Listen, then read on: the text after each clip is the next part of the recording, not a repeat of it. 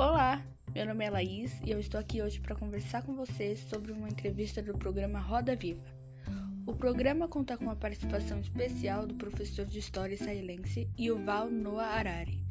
Além de ser professor, ele é um autor e produziu vários livros, tendo em destaque os livros Homo Sapiens, Homo Deus e 21 lições para o século XXI. O entrevistado fala de como o ser humano tem um poder imenso. Tudo isso graças à nossa tecnologia altamente avançada, né? E ele ainda comenta como isso pode ser muito perigoso para gerações futuras ou para até mesmo para a nossa geração. Ele acredita que pelo fato de termos esse poder todo em mãos, podemos acabar de uma certa forma destruindo isso tudo. Isso pelo fato de não termos sabedoria, consciência, capacidade de fazer esse uso.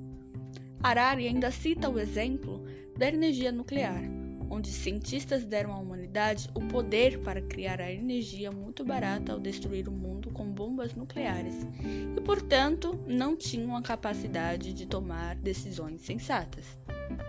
Para o professor, daqui a alguns anos, milhares e milhares de pessoas podem estar vivendo numa ditadura digital onde não só tudo que fazem, mas até mesmo tudo que sentem e pensam é constantemente monitorado.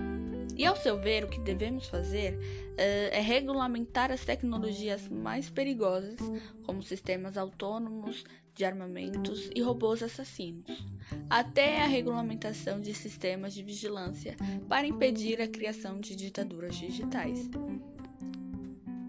E agora, para finalizar, e o Harari comenta sobre o pensamento do ser humano ao acharem que um futuro muito próximo, ou até mesmo muito distante, existiriam robôs contra o ser humano.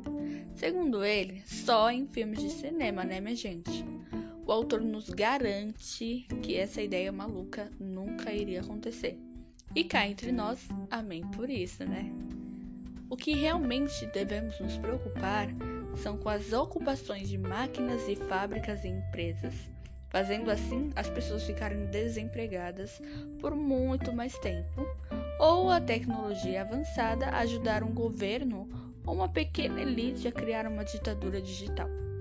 Bom, isso foi tudo. Eu espero que você tenha gostado e até uma próxima.